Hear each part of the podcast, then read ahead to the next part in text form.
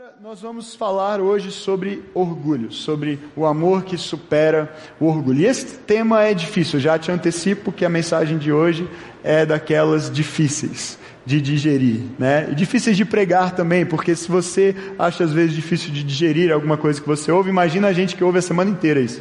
E é confrontado nos nossos próprios pecados, nas nossas próprias falhas, ao prepararmos aquilo que vamos comunicar aqui aos domingos. Mas nós realmente cremos que o amor é a ferramenta de Deus que nos capacita a vencer todas as coisas, a ajustarmos nossas relações familiares, a amadurecermos espiritualmente, assim nos tornarmos pessoas mais compreensíveis, mais cuidadosas, mais pacientes umas com as outras. E temos usado como pano de fundo dessa série o texto de 1 Coríntios, capítulo 13 Primeira carta de Paulo aos Coríntios, capítulo 13, provavelmente a passagem das Escrituras mais conhecida, mais comentada, mais citada a respeito do amor. Mas nos, nos fala de um tipo de amor tão difícil de viver, tão difícil de praticar. O verdadeiro amor que vem de Deus só pode ser vivido e praticado pela graça de Deus e pela capacitação sobrenatural do Espírito Santo. Porque quando nós lemos esse texto, nós somos desafiados e não somos capazes de viver por esforço próprio esse tipo de amor. Nós queremos te encorajar a meditar nessa passagem e a pedir a Deus que desenvolva em você esse tipo de amor e esse tipo de maturidade. Vamos ler 1 Coríntios capítulo 13, versos 1 a 13. O apóstolo Paulo diz assim: Ainda que eu fale as línguas dos homens e dos anjos, se não tiver amor, serei como o sino que ressoa ou como o prato que retine. Ainda que eu tenha o dom de profecia e saiba todos os mistérios e todo o conhecimento, e tenha uma fé capaz de mover montanhas, mas não tiver amor, nada serei. Ainda que eu dê aos pobres tudo o que possuo entregue meu corpo para ser queimado, mas não tiver amor, nada disso me valerá. O amor é paciente, o amor é bondoso, não inveja, não se vangloria, não se orgulha. O amor não se orgulha, não maltrata, não procura seus interesses, não se ira facilmente, não guarda rancor. O amor não se alegra com a injustiça, mas se alegra com a verdade. Tudo sofre, tudo crê, tudo espera, tudo suporta. O amor nunca perece. Mas as profecias desaparecerão, as línguas cessarão, o conhecimento passará. Pois em parte conhecemos e em parte profetizamos, quando porém vier o que é perfeito, o que é imperfeito desaparecerá.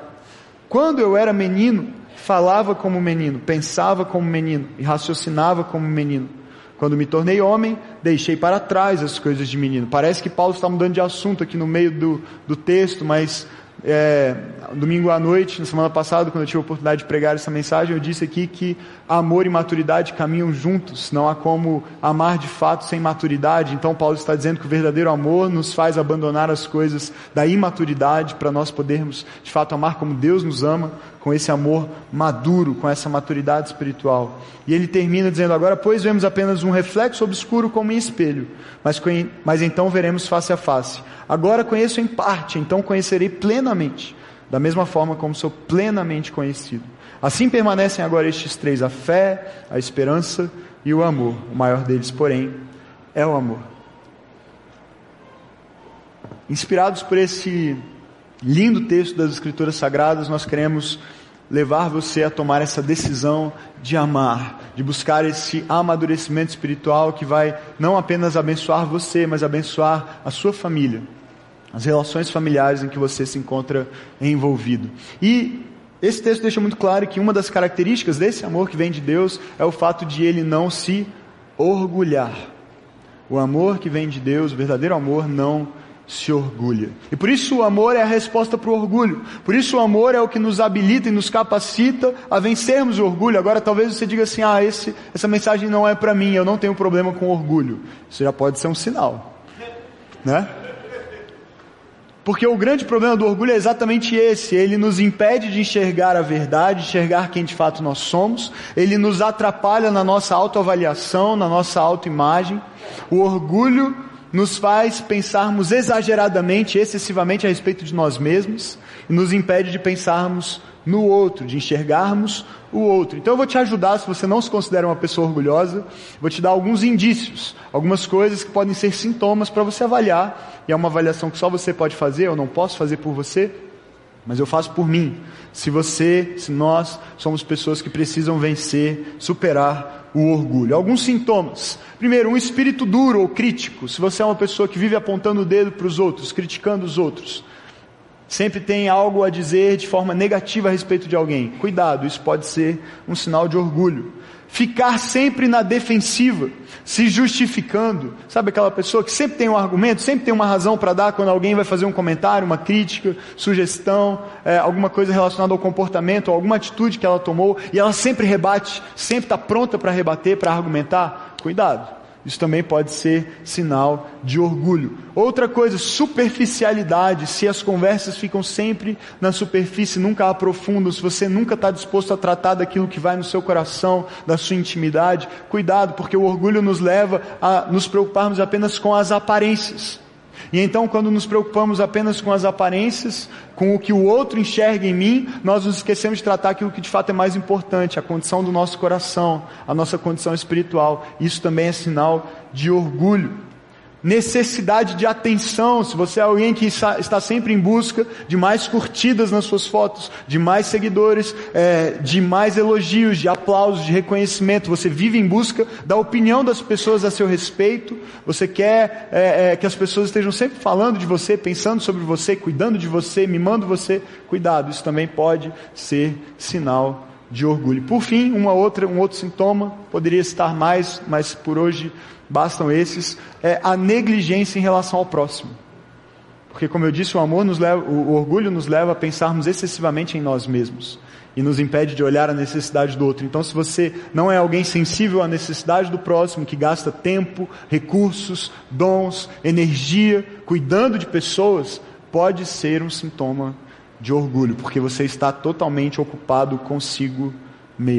E, e, o orgulho é tão grave porque, além de ser um pecado em si mesmo, de ser um mal em si mesmo, ele também abre as portas para outros pecados.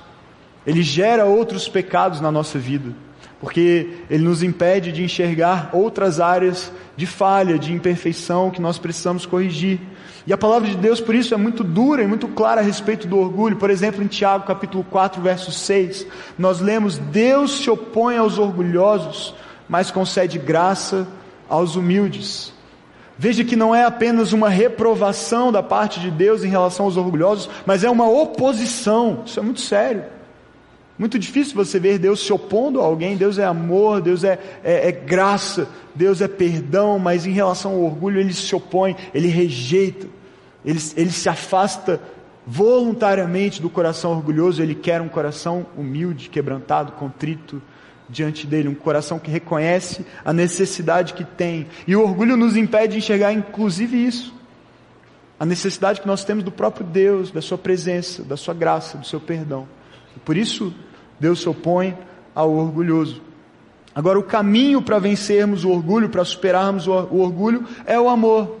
E nós precisamos desse tipo de amor porque o orgulho não apenas nos destrói, mas ele destrói também a dinâmica familiar. Porque o amor e o amor experimentado nessa maior intimidade que nós vivemos geralmente no contexto da nossa família, é, ele pressupõe uma disposição de se entregar, uma disposição de se preocupar mais com o outro do que consigo mesmo. Agora, se o meu coração está dominado pelo orgulho, está cheio dos meus desejos, anseios, vontades, tudo que eu consigo enxergar e tudo que ocupa o meu tempo, a minha agenda, as minhas prioridades, são as coisas que eu quero, como é que eu vou ter espaço no meu coração para amar meu esposo, minha esposa, meus filhos, meus pais, meus irmãos? Como é que eu vou ter disposição de servi-los, de cuidar deles, de perdoá-los? Eu preciso vencer o orgulho. Eu preciso superar o orgulho para que a minha família experimente saúde, para que os relacionamentos é, familiares sejam relacionamentos saudáveis, porque o amor é essencialmente ocupar-se e preocupar-se mais com o outro do que consigo mesmo. E família é isso. Família precisa disso. E essa, essa é a verdadeira humildade. Não aquela falsa modéstia de se diminuir e se rebaixar, se achar pior do que se é de fato. C.S. Lewis define humildade a partir dessa perspectiva da seguinte forma: ele diz assim, a verdadeira humildade não é pensar menos sobre si, mas é pensar sobre si menos. É gastar menos tempo pensando a respeito de si mesmo, das suas necessidades e vontades e desejos, para poder pensar mais no outro. para gastar mais tempo com o próximo, com a família, com os amigos, com os necessitados. Deus não espera que você tenha um conceito menor de você do que você deve ter, mas um conceito equilibrado, nem mais nem menos. Mas Ele espera sim que você gaste menos tempo se preocupando com você, porque isso é orgulho, para que você esteja livre, liberado para pensar mais no outro. Hoje nós vamos olhar para um momento decisivo na vida, no ministério de Jesus, momento que, por Jesus ter superado, o habilitou a cumprir seu ministério, a cumprir a sua missão no mundo. E Jesus, nós vamos olhar para um momento em que ele é levado pelo Espírito Santo ao deserto para ser tentado pelo diabo. E naquele momento o que o diabo buscou fazer foi justamente despertar em Jesus uma, um sentimento de orgulho. Ações motivadas pelo orgulho. Nós vamos ver isso. O padrão da tentação de Satanás, as três tentações que se seguem nessa narrativa, é sempre o mesmo Sempre começa com um questionamento que busca despertar no coração de Jesus orgulho. Vamos para Mateus capítulo 4, se você tiver a sua Bíblia, pode acompanhar comigo. Se não, pode ver no telão. Mateus capítulo 4, versos 1 a 11. A palavra de Deus diz assim: Em seguida, Jesus foi conduzido pelo Espírito ao deserto para ser tentado pelo diabo. E depois de passar 40 dias e 40 noites sem comer, teve fome. O tentador veio e lhe disse: Se você é o filho de Deus, ordene que estas pedras se transformem em pães. Jesus, porém, respondeu: As Escrituras dizem: Uma pessoa não vive só de pão, mas de toda a palavra que vem da boca de Deus. Então o diabo o levou à cidade santa, até o ponto mais alto do templo, e disse: Se você é o filho de Deus, salte daqui, pois as Escrituras dizem: Ele ordenará a seus anjos que o, que o protejam, e eles o sustentarão com as mãos para que não machuque o pé em alguma pedra. Jesus respondeu: As Escrituras também dizem: Não ponha à prova o Senhor, seu Deus. Em seguida, o diabo o levou até um monte muito alto e lhe mostrou todos os reinos do mundo e sua glória. Eu lhe darei tudo isso, declarou. Basta ajoelhar-se e adorar-me. Saia daqui, Satanás, disse Jesus, pois as Escrituras dizem: Adore o Senhor seu Deus e sirva somente a Ele. Então o diabo foi embora e anjos vieram e serviram Jesus. E eu enxergo aqui nesse texto pelo menos três atitudes, três escolhas que eu quero compartilhar com você nessa manhã. Escolhas que Jesus fez e que a palavra de Deus nos orienta a fazer também, se nós queremos superar o orgulho com o amor que vem de Deus. Foi isso que Jesus fez. Ele não se deixou dominar pelo orgulho, ele não agiu motivado pelo orgulho, mas ele se firmou no amor do Pai por ele, na sua identidade como filho, para vencer o orgulho. Então vamos ver quais são essas escolhas que eu e você precisamos fazer. Se você recebeu da recepção um esboço, um papelzinho com é, espaço para anotações, quiser fazer suas anotações, há algumas lacunas aí que você pode preencher. Hoje, por um descuido nosso, as lacunas vieram já com gabarito, então você já está aprovado antes da prova aqui, mas você pode anotar aí enquanto acompanha a mensagem, entre parênteses já veio a resposta aí por engano na impressão, mas você pode anotar mesmo assim e fazer seus comentários adicionais nas linhas que nós colocamos, para que você depois reflita sobre isso durante a semana. E a primeira escolha que Jesus fez e que nós precisamos fazer é a seguinte: escolha o que é mais importante em lugar do que é mais urgente. Escolha o que é mais importante em lugar do que é mais urgente. Jesus fez exatamente isso. A primeira tentação de Satanás em relação a Jesus, e nós vemos que o padrão nas três é sempre o mesmo, como eu disse, ele sempre começa dizendo: se você é o filho de Deus, então faça isso e isso. Porque a base da tentação é o orgulho. A base da tentação é o orgulho. Motivados pelo orgulho, nós mentimos para preservar nossa imagem. Motivados pelo orgulho, nós traímos porque nos sentimos no direito de sermos felizes. E assim por diante. O orgulho serve de base para tantos outros pecados. E Satanás começa desper tentando despertar em Jesus exatamente isso. Ele diz: Se você é o filho de Deus, ordene que estas pedras se transformem em pães. Jesus, porém, respondeu: As Escrituras dizem: Uma pessoa não vive só de pão, mas de toda a palavra que vem da boca de Deus. Em outras palavras, Satanás tenta Jesus, oferecendo a Jesus aquilo que poderia satisfazer a necessidade mais imediata, mais urgente de Jesus. Jesus estava há 40 dias, lembre-se, e 40 noites sem comer. Isso gera um bocado de fome. Eu fico 40 minutos sem comer, eu estou com fome. É. Amém. E, e Jesus ficou 40 dias, 40 noites sem comer. Ele estava com fome e não era pouca fome. A ideia não poderia ser mais sedutora naquele momento, não poderia fazer mais sentido. Fazia sentido e ele tinha poder para isso, ele poderia fazer o que o diabo sugere que ele faça: transformar pedras em pães e matar sua fome, saciar sua fome. Mas Jesus não agiu motivado por impulso, não agiu motivado pela necessidade mais urgente, mais imediata, pela oportunidade que apareceu diante dele. E muitas vezes nós fazemos isso. Nós trocamos o que é mais importante, o que nós sabemos que é mais valioso, para satisfazermos a nossa necessidade mais urgente, mais imediata.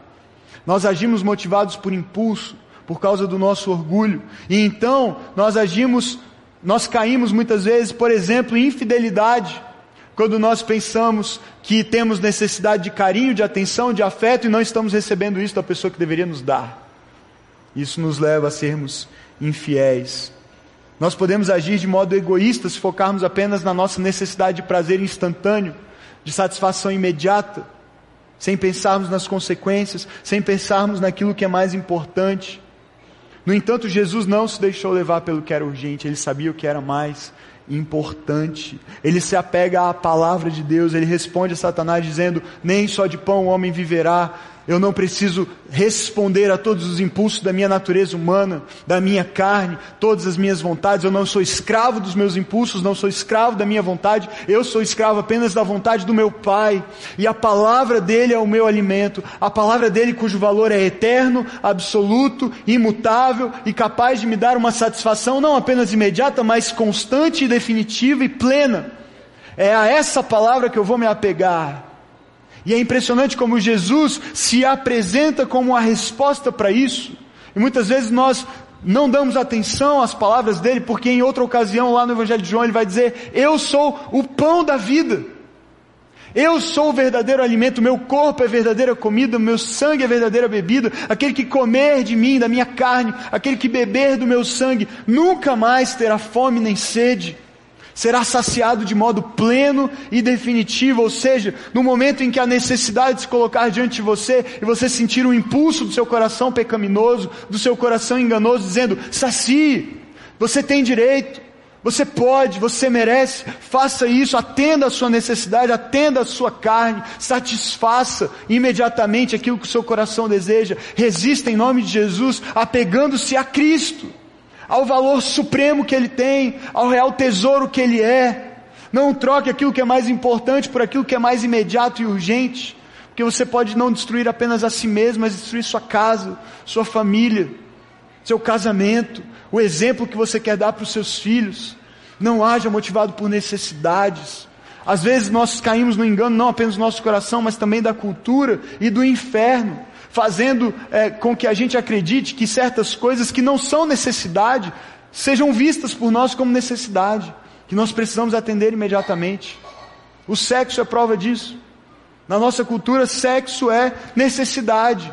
E embora seja um desejo e uma vontade lícita, criada por Deus para ser satisfeita na hora certa, com a pessoa certa, no ambiente certo, a nossa cultura nos faz pensar que o sexo é uma necessidade. E se eu tenho necessidade agora, eu preciso achar uma maneira de satisfazê-la agora.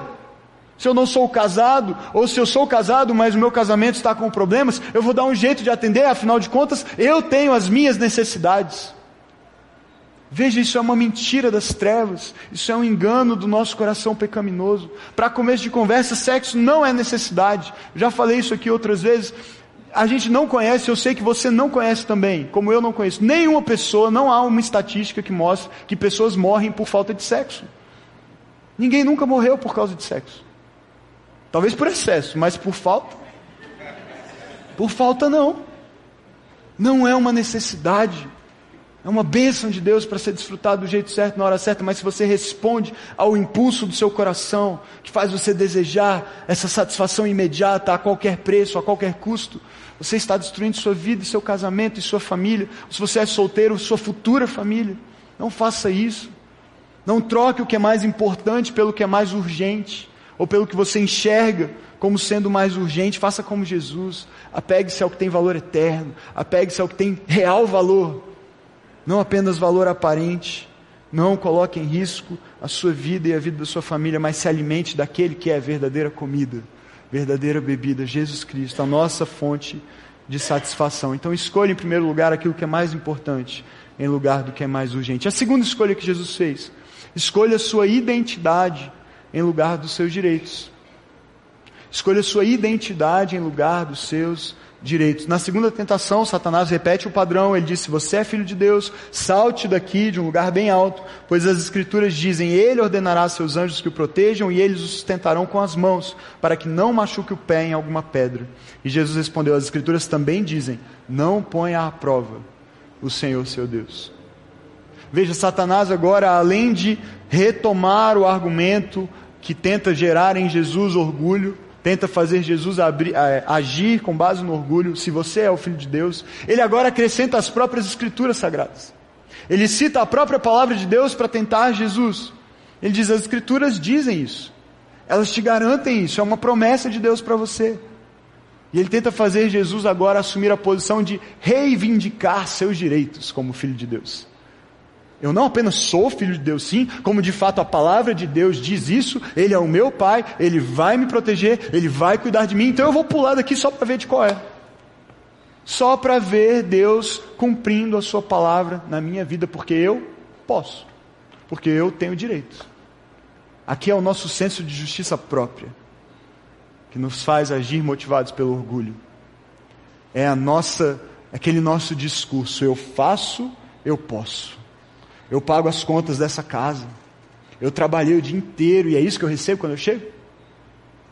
Eu não posso nem sentar no sofá e assistir TV em paz, assistir meu futebol em paz, minha novela em paz. Seja lá o que você assiste quando chega em casa, meu Netflix em paz. Será que é isso que eu mereço? Será que é isso que eu mereço depois de tudo o que eu fiz, depois de tudo o que eu tenho feito tantos anos por essas, por essas crianças, por esse marido, por essa esposa? A gente começa a re reivindicar nossos direitos, a usar o nosso senso de justiça própria. Deixa eu te dar uma notícia, não é agradável de ouvir, eu já te aviso logo. Nós não temos direito nenhum diante de Deus. O que nós temos é fruto de graça. É a palavra de Deus assim: o que você tem que você não tenha recebido. E se você recebeu, por que te vanglorias como se não tivesse recebido? Não há absolutamente nada na nossa vida que não seja fruto e resultado exclusivo da graça e da bondade de Deus. Nós não temos o que reivindicar, nós não temos o que exigir. Se Jesus, quando se fez homem, mesmo sendo Deus, abriu mão da sua glória, se esvaziou, tomou forma de servo, foi obediente até a morte morte de cruz, por amor, do que é que eu e você vamos nos orgulhar? Como é que eu e você vamos assumir uma posição de exigir alguma coisa de alguém? Por mais que você ache que mereça, por mais que você ache que tem direito, volte-se para a cruz e peça misericórdia a Deus para perseverar, para continuar orando pelo seu marido, pela sua esposa, pela sua família, para não desistir, por mais que você sinta, como a mulher da nossa história aqui na intervenção, no direito de exigir alguma coisa, esse orgulho, querido, querida, só vai te machucar mais. Não haja motivado pelo orgulho. Não deixe ele tomar conta do seu coração a um ponto em que você comece a exigir seus direitos, porque isso vai te fazer buscar satisfação em outras fontes. E isso vai destruir você e sua família. Não faça isso. Abra mão dos seus direitos, renuncie aos seus direitos, diga Jesus, em ti eu tenho vida, em ti eu tenho esperança, em ti eu tenho força para prosseguir apenas por ti e em ti. E eu não quero exigir nada porque eu não tenho direito a nada porque tudo que eu tenho é fruto da tua graça, do teu amor, da tua bondade. Olhe para a cruz, sempre que você se sentir no direito de exigir alguma coisa, olhe para a cruz e veja que Jesus não exigiu nada. Ele deu, ele entregou, ele repartiu, ele se ofereceu, ele abriu mão. E aprenda com seu mestre, apenas aprenda com seu Senhor, entenda a sua identidade. Você é filho amado de Deus, você não precisa exigir nada, filho já tem direito. Filho tem herança, mas não é para este mundo, é para o próximo. Não é para agora e aqui, é para depois. Esse mundo é mau, esse, esse mundo é um campo de batalha, não é um parque de diversões. Este é o lugar de perseverar. de continuar, de crer, de insistir, de não desanimar, de não exigir nada, porque Jesus já te deu tudo. Então creia nele, confie nele, descanse nele e ame, sirva, ande a segunda milha, ofereça o outro lado da face e siga o exemplo do seu Senhor. Como nós precisamos disso. Como nós precisamos abrir mão do orgulho e vencer o orgulho com o amor. Creia na identidade que você tem em Jesus, em Deus, por meio de Jesus. Jesus sabia que ele era filho de Deus. Ele diz: Eu não preciso provar nada para você, Satanás. Eu não preciso agir motivado por orgulho para provar nada para você. Eu sei quem eu sou. Eu sou filho de Deus. O Pai tem prazer em mim. E esse discurso você pode ter. Quando você se sentir tentado a agir motivado por orgulho, você pode tomar posse não dos seus direitos, dos direitos de Cristo Jesus atribuídos a você. Porque a palavra de Deus diz: aquele que não tinha pecado se fez pecado para que nós, pecadores, nos tornássemos justiça de Deus em Cristo Jesus. É a justiça dele atribuída a nós graça. E essa justiça você tem. Esse direito você tem de dizer: sou filho de Deus e eu não vou agir motivado por orgulho, porque eu posso vencer o orgulho com o amor do Pai, porque eu sou filho, porque sou amado, porque eu tenho a minha identidade clara em Cristo Jesus. Abandone esse discurso de exigir alguma coisa, de reivindicar direitos diante do seu esposo, da sua esposa, dos seus filhos, dos seus pais. Olhe para a cruz, se humilhe, seja humilde, cumpra o seu papel. Se você foi chamado por Deus para ser marido, pai, seja o sacerdote da sua casa, lidere a sua família, cuide da sua esposa, ame a sua esposa como Cristo amou a igreja. Se você é esposa, ame seu marido, seja fiel a ele, cuide dele seja submissa em amor, entendendo que essa é a vontade de Deus e que você receberá uma recompensa, não do seu marido necessariamente, talvez, mas de Cristo. Há uma coroa preparada, a gente precisa tirar o olho do aqui e do agora para colocar na eternidade e viver com base na nossa identidade em Cristo Jesus. Por fim, terceira e última escolha, nós aprendemos com Jesus aqui: escolha amar a Deus em lugar de amar o mundo. Como nós precisamos deixar de amar esse mundo para amarmos o nosso Senhor. O texto termina dizendo que, que o diabo levou Jesus até um monte muito alto, mostrou todos os reinos do mundo, sua glória, e disse: Eu lhe darei tudo isto. Basta ajoelhar-se e adorar-me. Parece tão simples, né? Parece tão inofensivo, tão inofensiva a oferta de Satanás. Basta fazer isso, é tão é simples, é indolor, é, é rápido. E olha, olha que consequências maravilhosas, olha, olha o resultado que você vai ter. Todos os reinos do mundo, sua glória, eu vou te dar tudo, basta ajoelhar-se e adorar. E para nós, olhando assim de modo literal, parece algo absurdo. Como é que Satanás faz uma oferta dessa para o próprio Deus, para o próprio Jesus? Como é que ele pode dizer, basta ajoelhar-se e adorar? Mas se nós somos sinceros, essa oferta é feita a nós todo o tempo. Tenha isso, basta fazer isso. Tenha esse emprego, tenha essa promoção, tenha essa oportunidade, tenha esse cargo, tenha. Você só vai precisar fazer uma coisinha tão pequena, ninguém vai saber, ninguém vai desconfiar, é uma mentira, uma, um benefício para alguém, uma troca de favores. Um, ah, sua esposa está viajando, seu marido está viajando, ninguém vai saber que mal vai causar. Por que não? Basta se ajoelhar e me adorar. Jesus escolheu amar a Deus. E por isso ele responde: Eu devo adoração apenas a um Deus. Eu só adorarei ao meu Pai. E por isso eu só servirei ao meu Pai. Porque você serve a quem você ama. Você serve a quem você adora. E quando nós trocamos o amor de Deus pelo amor do mundo, nós estamos adorando ao Deus deste mundo. O mundo jaz no maligno, é um mundo mau, é um mundo caído, é um mundo condenado. E quando nós nos deixamos levar pelas seduções do mundo, pelas seduções da riqueza, pela fama, pelas conquistas, pelo status, nós estamos dizendo: o amor de Deus não me basta. Eu preciso amar este mundo, as coisas deste mundo. Mas quando nós fazemos isso, nós trocamos de Deus. Porque o Deus deste século Não é o nosso Deus. Não há como servir a dois senhores, foi o que Jesus disse em certa ocasião. Ou você vai agradar a um e se aborrecer do outro, ou vice-versa. E ele fala isso a respeito das riquezas, que bem simbolizam os poderes e as seduções deste mundo. Quantas vezes é isso que destrói nosso ambiente familiar? Vaidade, apego a bens, necessidade de ter sempre mais, insatisfação, cobrança por mais dinheiro, por mais salário, por uma casa melhor, por um carro melhor, por uma escola melhor para os filhos, por um curso adicional, por uma outra pós-graduação, por uma outra viagem para o exterior, por roupas novas, bolsas novas, carro novo. O nível de estresse que isso coloca sobre o casamento, sobre a família é enorme. Qual é a motivação para isso? É o amor a Deus? Porque me parece que o amor a Deus nos leva a sermos mais simples, a sermos mais contentes com menos, não a querermos acumular mais, ter mais. Evangelho, evangelho não, desculpa, a primeira carta de João, 1 João capítulo 2, versos 15 e 16, o apóstolo João diz assim: Não amem este mundo.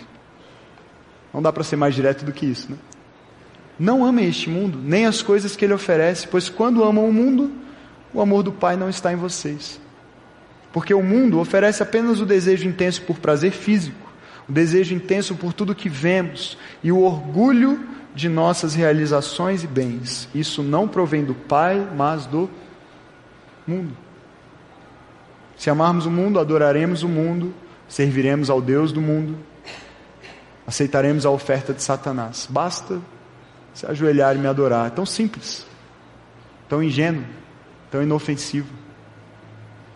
Mas as consequências são desastrosas. Só pode haver um dono do seu coração, meu querido. Você só pode servir a um Deus, a um Senhor. Não há espaço para dois amores. Não há espaço para duas para dois donos, para dois senhores. E na família, essas coisas têm um poder tão grande de nos destruir, de nos dominar, de nos afastarmos uns dos outros, gerar rancor, murmuração, insatisfação. Mas a resposta para isso é o amor de Deus. É amar a Deus mais do que a qualquer outra coisa.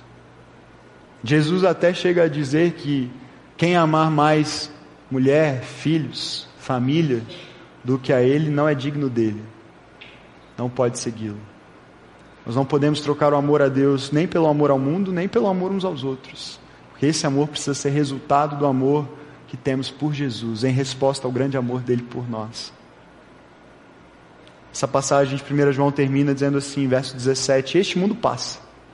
Quer você acredite ou não, ele passa. E às vezes passa de um jeito tão rápido, tão inesperado, tão repentino. E com ele tudo o que as pessoas tanto desejam. Mas quem faz o que agrada a Deus vive para sempre. Essa vida que nós queremos.